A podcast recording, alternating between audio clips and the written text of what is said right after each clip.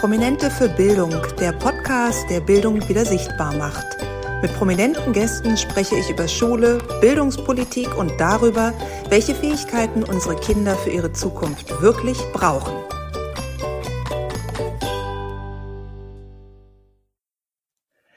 Herzlich willkommen bei einer neuen Folge Prominente für Bildung. Heute bei mir zu Gast ist Bülent Sharif. Er ist Schauspieler und natürlich auch Papa von zwei Söhnen. Herzlich willkommen, lieber Bülent.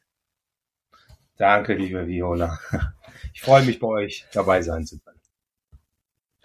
Ich freue mich auch, dass du dir die Zeit nimmst, denn äh, heute wird es sehr interessant insofern, als dass du uns mal so ein bisschen Einblick geben wirst in ein Best Practice. Sprich, du hast deinen älteren Sohn auf einer Schule in Berlin, mit der du in weiten Teilen sehr zufrieden bist. Und wieso, weshalb, warum, da werden wir jetzt auch gleich noch zu sprechen drauf kommen und auch schauen, welche Learnings die staatlichen Schulen davon sich eigentlich abgucken könnten.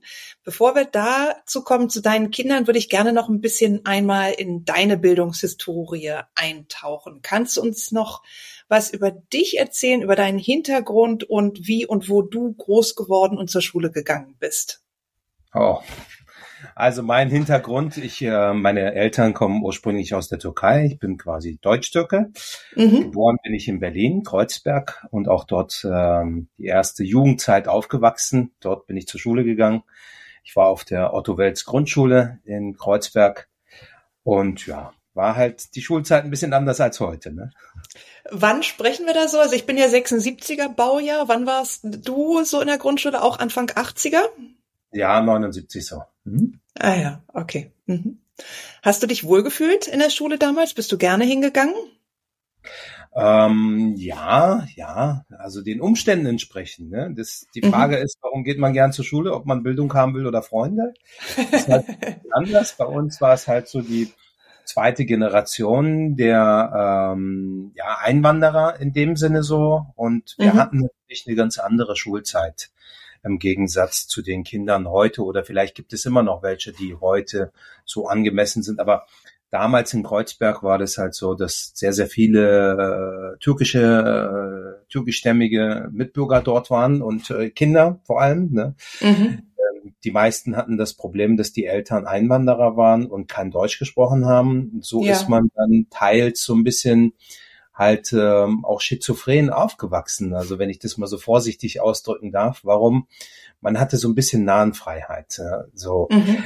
die Kommunikation zwischen den Eltern und den Lehrern war immer schwierig, weil die sich nicht verstanden haben. Oftmals ja. hat ein ähm, Geschwister, älteres Geschwisterteil irgendwie den Übersetzer gespielt und ich erinnere mhm. mich noch sehr gut daran, ein Klassenkamerad von mir, der sehr viel Ärger bekommen hat, weil er sehr viel Mist gebaut hat in der Schule. Und dann hat der Lehrer die Eltern quasi eingeladen zu einem Gespräch und die Schwester sollte übersetzen und dann hat der Lehrer gesagt, es geht so gar nicht, der macht das, der macht dies, so, boah, boah, boah, hat die ganze Zeit gemeckert und dann hat die Schwester übersetzt, ja, er ist im Unterricht. Der Vater, nie wieder im Unterricht. Ich will das nicht sehen, aber der Lehrer wusste halt nicht, worum es geht. Also, ja, auch schön. Schon eine andere Seite. Mhm. Wie waren denn deine Sprachkenntnisse? Bist du dann zweisprachig aufgewachsen oder habt ihr zu Hause Deutsch gesprochen? Wie bist du denn der Sprache Herr geworden? Ähm, also wir haben zu Hause tatsächlich nur Türkisch gesprochen. Bei uns war das ähm, fast eigentlich schon verboten, Deutsch zu sprechen zu Hause. Einfach Warum, wenn ich fragen darf? Genau, das versuche ich gerade zu erklären. Ja. Einfach dem Hintergrund, dass meine Eltern ähm, der Meinung waren, wenn man seine eigene Sprache zu 100 Prozent beherrscht, kann man eine zweite Sprache lernen. Ne? Mhm. Und weil man einfach weiß, welche Wörter, Wörter einem im Deutschen fehlen oder im Türkischen oder dass man die quasi immer wieder ergänzt. Wir haben sehr viel Wert darauf gelegt, ähm, dass wir natürlich, ähm, also meine Eltern, dass wir halt ähm, Deutsch lernen. Ne? Draußen haben mhm. wir Deutsch gesprochen. So, mhm. Freunden und alles. Meine Eltern haben uns immer korrigiert. Meine Mutter war mit 18 Jahren schon in Deutschland, 19 Jahren schon in Deutschland und hat innerhalb von acht Monaten Deutsch gelernt. Ne? So, dass wow. sie sich einfach ähm, anpassen oder verständigen konnte. Und sie war immer der Meinung, man muss die Sprache sofort lernen. Mhm. Und das haben wir auch gemacht. Also wir durften und haben zu der damaligen Zeit war es eher sowieso schwieriger, immer deutsches Fernsehen geguckt. Ne? Da gab es dann halt nur noch die Videorekorder mit türkischen Filmen, aber sonst war es Deutsch. Mm, okay. Ich glaube, ich, mein Deutsch ist, glaube ich, gut, oder? Dein Deutsch ist absolut einwandfrei, gar keine Frage. Aber das ist ja halt auch heute noch natürlich in vielen Schulen ein Thema, nicht nur in Kreuzberg, aber sicherlich auch da, dass gerade diese Sprachbarriere ein Riesenproblem darstellt für die Kinder, einfach auch die Bildung zu bekommen, die sie verdienen, weil sie es in Teilen gar nicht verstehen können. Ja, das stimmt. Also da muss ich dir recht geben. Na, also Verständnis. Wenn man es versteht, weiß man auch, worüber man redet oder was man redet. Ja, genau. Und leider bleiben auch die Kinder auch so oft auf der Strecke, weil es dann äh, vielleicht als schlechte Leistung oder ja kognitiv nicht so weit erachtet wird. Dabei sind es teilweise die Sprachen und die Vokabeln, an denen es dann eigentlich scheitert. Ne? Aber dennoch denke ich, dass sich in dem Bereich auch so Schulhelfer etc. viel getan hat, seitdem du und auch ich ja in der Schule waren und da mehr Unterstützung auch im sprachlichen Bereich gegeben wird. Jetzt du muss man natürlich sagen, ne, dass, dass viele Menschen immer glauben, okay, der hat sich nicht integriert, der spricht mhm. kein Deutsch, aber meistens mhm. sprechen die noch schlechter Türkisch oder die andere Ach. Sprache. Also das ist ja auch ähm, wirklich ein Phänomen, was man so beobachten kann, dass die Leute mhm. sagen, ja, der lebt jetzt seit 20 Jahren hier und spricht kein Deutsch, aber der spricht die Muttersprache, teilweise die meisten noch schlechter als das Deutsch. Und das finde ich einfach traurig, dass man, dass man so in, in einer Zwischenposition ist. Ja? Weder Deutsch noch, ich will jetzt nicht sagen Türk oder was auch immer, ja. Mhm will das auch gar nicht so kategorisieren, aber ich will nur sagen, es ist schade, schade, dass man einfach eine Kultur verliert und äh, oder eine Sprache verliert, egal welche Sprache das ist, Englisch, Deutsch, Französisch, Spanisch. Es macht gar keinen Unterschied, weil es einfach eine Bereicherung fürs Leben ist. Viele Türken, die von hier in die Türkei im Urlaub fahren, die werden dort als Deutsch-Türken abgestempelt und ähm, weil sie teilweise gar kein Türkisch können, ja, oder so schlechtes Türkisch, dass, dass sie auf 100 Meter schon erkannt werden. Traurig fand ich es, als ich mal so eine ähm, türkische Familiensendung gesehen habe, ähm, wo Familien miteinander irgendwie im Wettbewerb sind, Fragen und Antworten und so. Und jedes Mal, wenn die Frage gestellt wurde, fragten die Kinder sofort die Eltern, übersetzt, übersetzt, was hat er gesagt? Und war schon schade.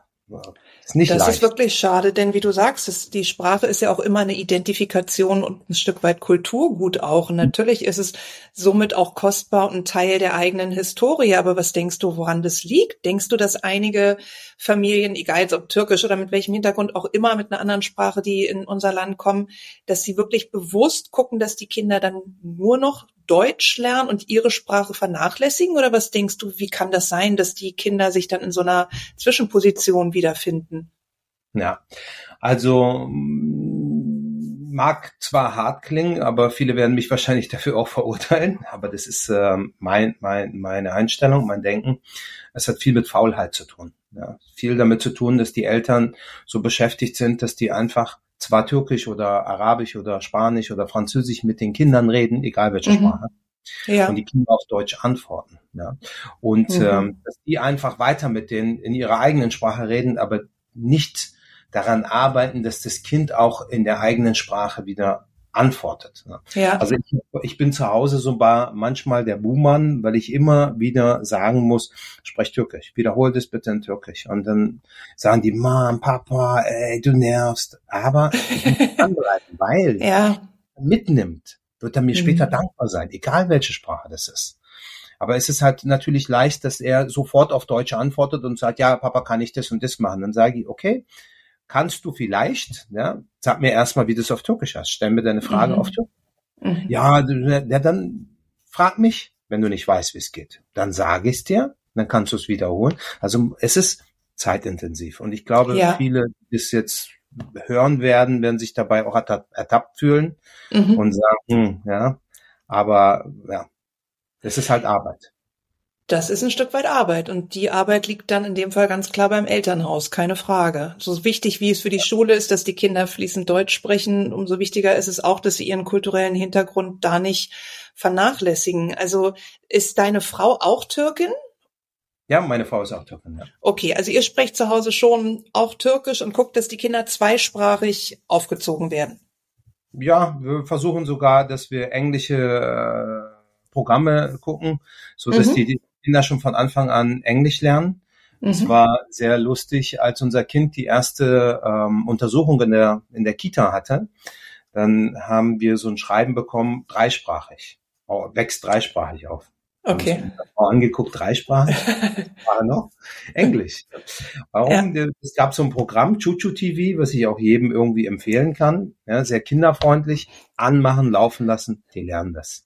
Hallo, tschüss, guten Tag, ja. Farben, Zahlen. Ja. Ja. Kinder sind so intelligent. Also mhm. Wir sind wirklich, wir können sie nur daran hindern, ja, etwas nicht zu lernen. Weil lernen tun die das sowieso. Und ich finde, man muss sie dabei unterstützen. Und ja. lustig war zum Beispiel eine Geschichte, Früher haben wir mit meiner Frau Englisch gesprochen, um irgendwas vor den Kindern zu verstecken. Ja, jetzt mein Sohn mittlerweile besser Englisch als meine Frau.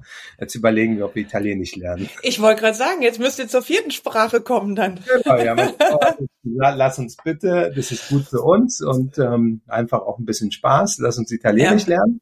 Ja. irgendwo einen Kurs besuchen und dann können wir auch wieder unter uns reden. Ja, siehst du, gute Idee. Und so sind das dann auch die kleinen Herausforderungen der Kids, ne, mit an denen man selber weiter wächst. Genau. Wie alt sind deine beiden Kinder, Bülent? Der Große ist jetzt neun mhm. und der Kleine fünf. Oh, wie die Zeit vergeht, Wahnsinn. Ja, ja. das stimmt. Ja, man das, hat, die Kinder hat. Ich sag's dir, ja. Das Schöne ist ja bei uns, wir werden ja nicht älter, ne? Wir bleiben ja immer jung und frisch, nur die Kinder werden ja älter. Ja, genau. Ich, ich versuche zumindest mir das einzureden, aber klappt bei mir auch nicht. Ähm, welche, wie bitte? Ist, ist so. Ist wirklich so. Es ne? ist so, ja. Man merkt eigentlich bei ähm, Freunden oder in meinem Umfeld, bei denen, die keine Kinder haben, die sind genauso geblieben, wie sie vorher waren. Ja. Die ja. merken nicht, dass die Zeit vorangeht. Ja, das Innerlich stimmt. Ist man ja auch noch jung. Ne? Genau, das also meine man, ich. Man selber mhm. will ja sein Alter gar nicht akzeptieren, wenn man. Also meine Oma hat zwei schöne Sprüche gesagt. Erstmal hat sie gesagt, es gibt keine erwachsenen Männer, ne? nur alte. da hat sie recht, ja. Und der zweite Spruch. Ich habe viele alte Männer gesehen, aber noch keine Erwachsenen. Und das zweite hat sie gesagt, das Leben ist wie eine Rolle Toilettenpapier. Wenn es dem Ende zugeht, dreht sich's immer schneller. Du, da ist wirklich viel Weisheit drin. Also ich glaube, wir sind uns einig, alle, die, die zuhören und Kinder jetzt natürlich haben, die finden sich da drin wieder. Also das ist schon gruselig, wenn man schaut, wie schnell die Kinder größer werden, älter werden und man selber natürlich dann mit. Also meine Zwillinge kommen jetzt nach den Sommerferien in die dritte Klasse und für mich werden oh. das auch mal meine Kleinen sein, ja, weil ich habe ja schon zwei größere Kinder und die bleiben jetzt meine Kleinen, bis sie, weiß ich nicht, 25 oder 45 sind, je nachdem. Aber trotzdem ja. müssen wir uns dem Lauf der Zeit fügen und äh, ja, da Schritt halten, ein Stück weit. Ja. Ja. In welche Klasse geht denn dein älterer Sohn? Er war bis gestern in der dritten und wird jetzt nach den Sommerferien in die vierte Klasse kommen. Ah, okay. Also uns ein Jahr voraus in dem Fall. Ja. Ja. Genau. Ein Jahr voraus. Aber im Gegensatz zu mir, denn meine Zwillinge besuchen eine ganz normale staatliche Grundschule, hast du dich für deinen Sohn oder ihr euch, du zusammen mit deiner Frau, für ein anderes Schulmodell erzählt. Kannst du uns äh, entschieden? Kannst du uns darüber ein bisschen was erzählen? Ähm, also wir haben unser Kind in einer bilingualen Schule angemeldet, wo es äh, quasi nochmal zweisprachig aufwächst, mhm. ab von der Sprache, von der dritten Sprache, die er zu Hause schon mitbekommt. Ähm, wir finden das Konzept sehr gut. Ich wollte, dass meine Kinder, das ist so ein bisschen Montessori, aber nicht ganz Montessori, also ist eine mhm. Mischung. Also wir haben schon unsere Ziele am Ende des Jahres ich fand es immer gut, dass Kinder auch so lang wie möglich Kinder bleiben ne? und nicht die Schulbank hintereinander drücken und dass sie es mit Freude lernen. Als ich mhm. die Schule meines Kindes ausgesucht habe mit meiner Frau, sind wir sehr viel durch die Gegend gefahren, haben uns die ganzen Schulen angeguckt und waren dabei, das Kind eigentlich haben wir haben wir es in einer Schule angemeldet, bis mich ein sehr guter Freund anrief und sagte, ja, wir gehen heute zu so einem ja, Tag der offenen Tür von der Schule, komm mal mit. Meinte ich so, nee, keine Zeit. Und war, ja, komm mal bitte mit und einfach nur wegen uns. Mhm. Dann bin ich wegen denen dahin gegangen und habe sofort gemerkt, mein Kind muss hier hin. Ja, so. Ah, ja. Bauchgefühl. Ganz wichtig. Ja, Bauchgefühl, ja. Nicht Bauchgefühl, ich habe ich hab auch die Schule beobachtet, äh, eine Weile, ähm, war paar Tage lang früh morgens und nachmittags immer da und habe mir einfach die Kinder angeguckt. Ja. Die mhm. sind wirklich lächelnd gekommen und sind lächelnd gegangen. Und, so soll es äh, sein. Ja. Genau. Und das ist, das ist, wenn es wirklich schön ist, weil dann sind sie auch lernbereit. Ne? Mhm. Wir haben ja jetzt ein sehr schönes Kompliment, was ich bekommen habe, nicht nur für mich, sondern für die ganze Schule, finde ich. Ähm, wir haben ja, wie du weißt, äh, gerade so ein Sommerfest gehabt und ähm, da gab es auch so paar Stände von anderen ähm, Organisationen, sage ich, äh, die wir mit eingeladen haben und äh, von denen habe ich das Feedback bekommen von zweien, die dann gesagt haben, Mensch, wir haben sehr selten so gut erzogene Kinder gesehen, die da wirklich kein äh, Blödsinn gemacht haben, trotzdem mhm. Kinder waren, höflich waren und so. Und das finde ich schön, weil es eine kleine Schule ist. Mhm. Sie ist nicht besonders groß, sie ist klein, aber sehr familiär und sehr, ähm, ja, Bedeutet klein denn auch in dem Fall kleine Klassen oder was macht das besondere Konzept, abgesehen, wie du sagtest, von dem bilingualen, sprich mit englischen Einflüssen, denn aus? Also kleine Klassen, wie funktioniert das Lernen? Wie sehen die Klassenräume aus? Wie müssen wir uns das vorstellen? Ähm, also äh, erstmal haben wir, ich weiß nicht, ob das von Anfang an so gewollt war, aber definitiv hat sich das irgendwie so eingebürgert, weil vielleicht kein Raum für die Schule da stand. Ne? Gibt es sehr wenig Klassen. Das heißt, wir mhm. haben jeder Schulklasse nur zwei, ne? A und B. 1a, 1b, 2a, 2b. Und ähm, damit ist, ist es nicht besonders groß, ne? ist über, ähm, überschaubar.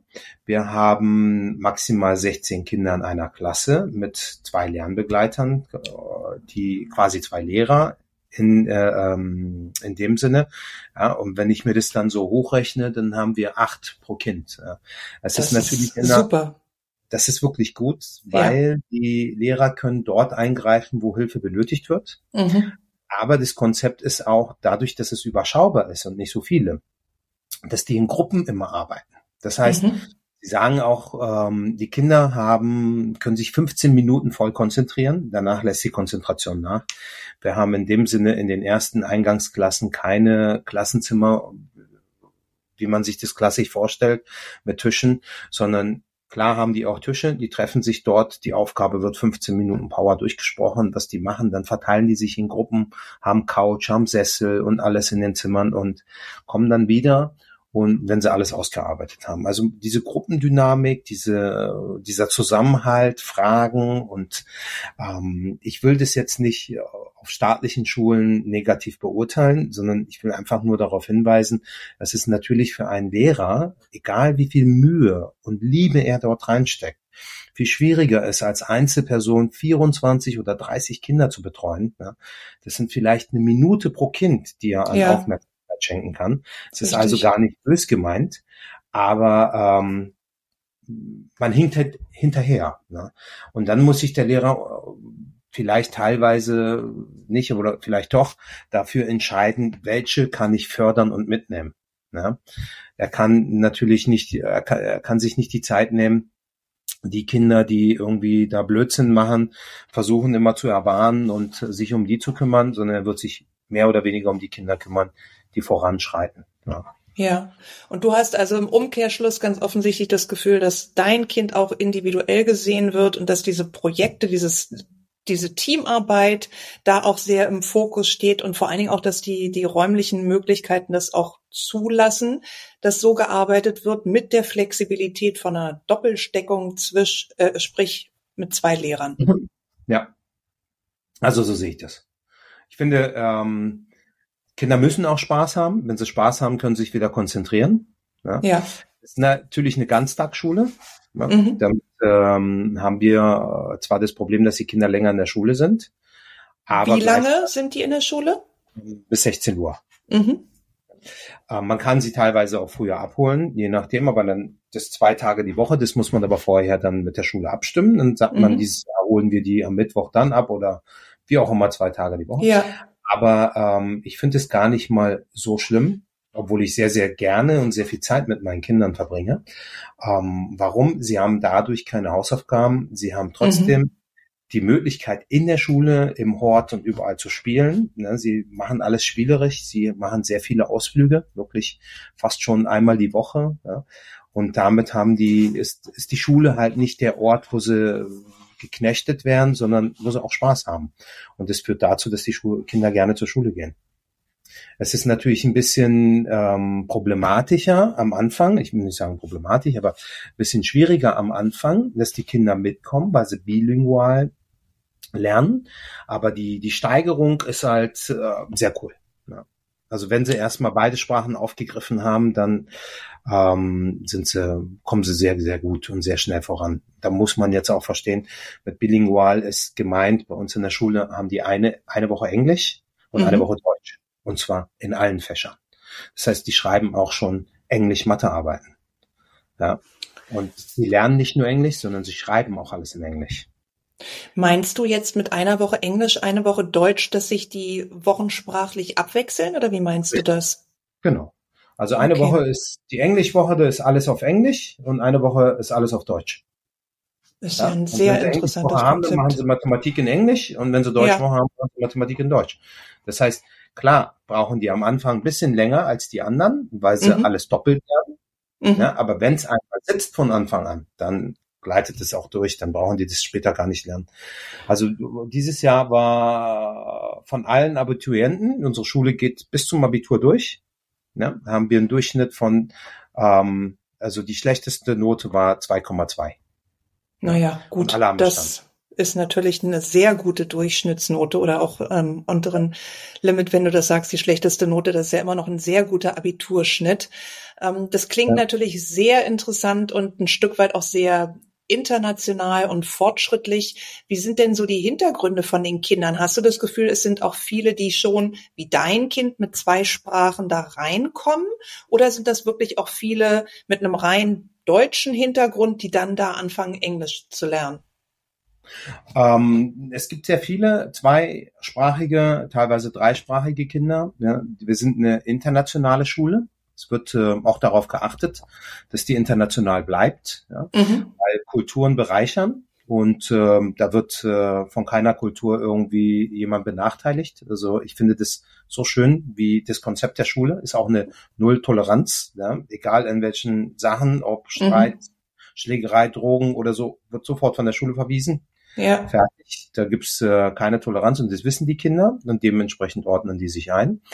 Ähm, es gibt halt viele Kinder von Diplomaten oder äh, Menschen, die aus dem Ausland angereist sind, für paar Jahre da sind oder wieder gehen oder für immer hier bleiben. Mhm. Also das ist schon ähm, mehrsprachig alles. Eine bunte Mischung, die aber so richtig gut zu funktionieren scheint. So sieht's aus für mich. also, jetzt habe ich nichts Negatives gehört äh, und mitbekommen und ich finde es schön. Äh, es gibt auch deutsche Kinder in der Schule und ja, also ich finde es toll. Was ich sehr an der Schule schätze, ähm, dass deren Fokus tatsächlich nur die Eltern sind. Ne? Also wirklich, äh, nur die Kinder sind, Entschuldige. Zwei mhm dass deren Fokus nur die Kinder sind. Ähm, das will ich mal als Beispiel so klarstellen. Ähm, die Kinder kommen zum Hospitieren in die Schule. Ja? Und äh, wenn die angemeldet werden sollen oder nach der Kita oder auch in höheren Klassen, wenn die die Schule wechseln, dann kommen die zur Schule und sind dann ein oder zwei Tage in der Schule dabei und die Lehrer, die Lernbegleiter und alle schauen sich die an. Mhm gucken, ob diese Kinder in die Schule reinpassen, ja, ob sie das Konzept, ähm, ob es zu dem Konzept passt. Und wenn sie dann feststellen, dass dieses Kind zum Konzept passt, dann erst wird überhaupt gefragt, was die Eltern verdienen, wer die sind, was die machen. Mhm. Vorher interessiert es keinem, keinen Menschen. Keiner Gut. wird nach einem Gehalt oder irgendwas gefragt. Und wenn die Eltern ähm, vielleicht nicht vermögend sind oder das Geld haben, diese private Schule zu bezahlen, dann übernimmt die Schule das. Und das finde ich so toll. Ja? Also die fragen nicht vorher, was verdient ihr, könnt ihr euch das leisten, sondern die sagen, okay, das Kind wollen wir haben. Mhm. Und dann wird gefragt, könnt ihr euch das leisten? Nein, okay, dann bezahlen wir das. Und das finde ich tatsächlich sehr toll. Ja? Da, das ist das sehr man, gut. Genau. Und da will ich jetzt auch einfach sagen, dass die, es könnte ja auch so sein, äh, vielleicht in anderen Schulen oder so, dass, dass, dass Kinder genommen werden, die wirklich nur ruhig, fleißig und dies, das stimmt nicht. Also es werden auch gehandicapte Kinder oder äh, andere, äh, die ihre Probleme haben, aber sie wollen mit dem Kind umgehen können. Mhm. Und das ist, das ist super wichtig. Ja, das also. ist super wichtig und eigentlich der beste Ansatz, den so eine Schule fahren kann. Denn ich habe selber auch an Privatschulen gearbeitet und ich kenne tatsächlich auch die Modelle, dass es einfach danach geht, wer kann das bezahlen und dann kommt dein Kind rein. Und am Ende des Tages ist eigentlich niemandem damit geholfen, wenn, wenn Kind und Konzept nicht zusammenpassen. Also von daher, Geld kann auch da wirklich nicht alles regeln. Geld kann zwar an anderen Schulen von der Ausstattung und so Dinge nach vorne bringen, keine Frage, aber dieses Schulleben und den Spirit und dieses Gefühl, ja. was du auch schilderst, dieses Wohlfühlen und dass ein Kind mit einem Lächeln da reinhüpft, das kann man nicht für Geld kaufen, sondern das kommt dann wirklich, wenn es wie ein Puzzle ineinander greift und gut funktioniert. Richtig schließe ich mich voll an. Ich finde es top. Also das Konzept, was die machen, die arbeiten dran, jede, jeder entwickelt sich weiter, aber ich finde das Konzept und so wie die Schule momentan ist, wirklich toll. Wir haben auch Schuluniformen, aber mhm. dann nicht in dem Sinne pompös irgendwie Schuluniform, sondern jeder hat ein T-Shirt oder ein Hoodie oder äh, ein Polo, da steht der Name äh, der Schule drauf. Ja. Mhm können die sich jeden Tag entscheiden, was die selber tragen. Das, das, das Hosen gibt es bestimmte Farbenvorgaben, ja, können die tragen, welche sie wollen. Wir haben keine digitalen Sachen in der Schule, also darf man nicht mitbringen. Und damit ist quasi diese Konkurrenzwerbung eigentlich auch aus, ausgehebelt. Ja. Ich trage das, was trägst du? Ich habe das, was trägst du? Sondern es ist so toll, dass die Sachen aus, die werden ja meistens nur ein Jahr getragen und dann auch noch gut getragen, oftmals. Ja. ja ähm, dass die dann in der Schule meistens auch wieder abgegeben werden und andere Eltern sich das nehmen. Ja, also ja, ja super. So. Und, ja. und wenn die Schule das schon vorgibt oder die äh, Eltern dabei unterstützt, guckt mal, hier sind Sachen, die könnt ihr euch nehmen, dann geht es auch gar nicht mehr darum, du kriegst es, weil du es dir nicht leisten kannst, sondern es wird zur Normalität und damit kann sich jeder wirklich frei entfalten. Ja. Und muss nicht so, nein, ich kaufe meinem Kind lieber die Sachen neu.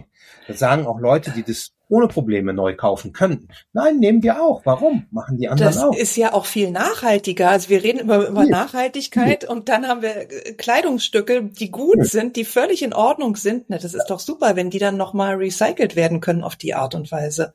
Absolut. Also bei uns äh, wird auch immer darum gebeten und auch immer wieder darauf hingewiesen von den Lehrern und von der Schule, ja, wenn Kinder irgendwie Plastikflaschen mitbringen oder so. Weil sie mhm. sagen, ihnen einfach so eine ähm, Mehrwegflasche mit, ja, die man immer wieder auffüllen kann. Die haben auch äh, Wasser in der Schule. Ganz am Anfang hatten sie mal Plastikflaschen, wo kam sofort weg, haben die gesagt, was soll das? Mhm. Da wollen wir gar nicht haben. Die können, die haben Wasserspender, wo die sich ihre Flaschen auffüllen können. Warum sollen wir jeden Tag so viel Müll wegschmeißen? Ja. Und das Tolle ist, das haben sie den Kindern erklärt. Ne? Und wenn die Kinder das verstanden haben, kommen die zu, nach Hause und belehren uns und sagen, Mama, Papa, warum machten ihr das? Lass uns doch. Ja? Und das ist so. Ja, gut. Mhm. Ja? Finde ich toll. Ja, das ist gut. Du hattest gerade noch gesagt, ähm, abgesehen von den Schuluniformen dürfen auch keine digitalen Geräte äh, mitgebracht werden. Aber wie sieht's denn vor Ort aus mit eurer digitalen Ausstattung? Aber wir sind schon digital sehr gut vorbereitet. Das heißt, die Kinder lernen von Anfang an schon mit iPads äh, und, und, und Tablets und äh, Computer umzugehen. Mhm. Ähm, ja, ist keine Frage. Die Welt entwickelt sich in die digitale Richtung. Ja. Ähm, da wird auch darauf sehr geachtet. Viele Unterrichtseinheiten kann man auch quasi über digitale Medien machen. Ja. Und das finde ich toll. Also unsere Kommunikation und alles ist alles digital. Wahnsinn. Also ein Rundumpaket, sag ich mal, von dem Schulfest, wo alle zusammen spielen, feiern, sich analog wohlfühlen, den Umgang miteinander trainieren, bis zu Klassen, die äh, projektbezogen arbeiten, im Team arbeiten und noch ergänzt mit der digitalen Ausstattung. Also das klingt für mich eigentlich wirklich, wie ich mir Schule wünschen würde. Ja, meiner Frau gesagt. Ich habe gesagt, Mensch, wenn ich früher so eine Schule gehabt hätte, wäre auch was aus mir geworden. Ne? Bülent, ich glaube, aus dir ist auch so was geworden. Das hat schon geklappt. Aber ja. trotzdem wäre es natürlich toll, wenn davon einige Dinge übernommen werden könnten, auch an staatliche Schulen. Und ich denke, ja, manche Sachen kosten Geld, viele Sachen kosten Geld, das stimmt. Aber ganz viel kostet halt auch kein Geld. Das ist Spirit, das ist Einstellung, das Ach, ist die ja. Arbeit mit den Kindern, die es dann letztlich auch ähm, ja von Herz zu Herz am besten besten funktioniert. Ja. Und ich danke dir aber trotzdem sehr an der Stelle für deine Einblicke in eine Privatschule, die Best Practice jeden Tag macht und du bist glücklich da mit deinem älteren Sohn plus. Dein Kleiner wird jetzt nach den Sommerferien auch da anfangen, richtig? Richtig, ja. Es gibt eine Entrance Class, die ist quasi ähm, ja die Vorschule. Mhm. Und ähm, sie ist auch auf Englisch. Die wird dann komplett Englisch, also die machen dann auch Deutsch. Aber meistens können die Kinder ja sowieso von der Kita oder von woanders Deutsch. Ähm, es war sehr, sehr schweren Herzens, äh, trennen wir uns von unserer Kita, weil wir unsere Kita wirklich sehr, sehr lieben und mögen, mhm. von Anfang an dabei waren, schon mit dem Großen, als sie gegründet wurde, aber es ist halt besser für das Kind. Ne? Ähm, es lernt gleich die Freunde dort kennen, es kriegt ja. gleich Kenntnisse mit und kann sich dann viel einfacher später durcharbeiten. Und ist natürlich logistisch für uns ähm, einfacher, äh, beide an einem Punkt abzusetzen und wieder abzuholen. Vorher ja, mussten wir mal spalten mit meiner Frau, einer geht dahin, einer geht dahin. Ist aber nicht äh, der Grund. Ne? Und ich würde auch jeden Elternteil wirklich den Rat geben, achtet nicht auf die Schulwege, sondern auf die Qualität der Schule. Ja, das, eure Kinder werden es euch danken. Ein perfektes Schlusswort, Bülent. Ich danke dir herzlich für deine Zeit und ja, alles Gute für den Schulstart nach den Ferien wieder. Dankeschön. Bis bald. Euch auch alles Gute. Ja? Danke. Ciao den Zuschauern. Das war Prominente für Bildung, der Podcast, der Bildung wieder sichtbar macht. Für mehr Informationen besuche meine Homepage Viola Patricia Hermann oder folge dem Podcast auf Instagram at Prominente für Bildung.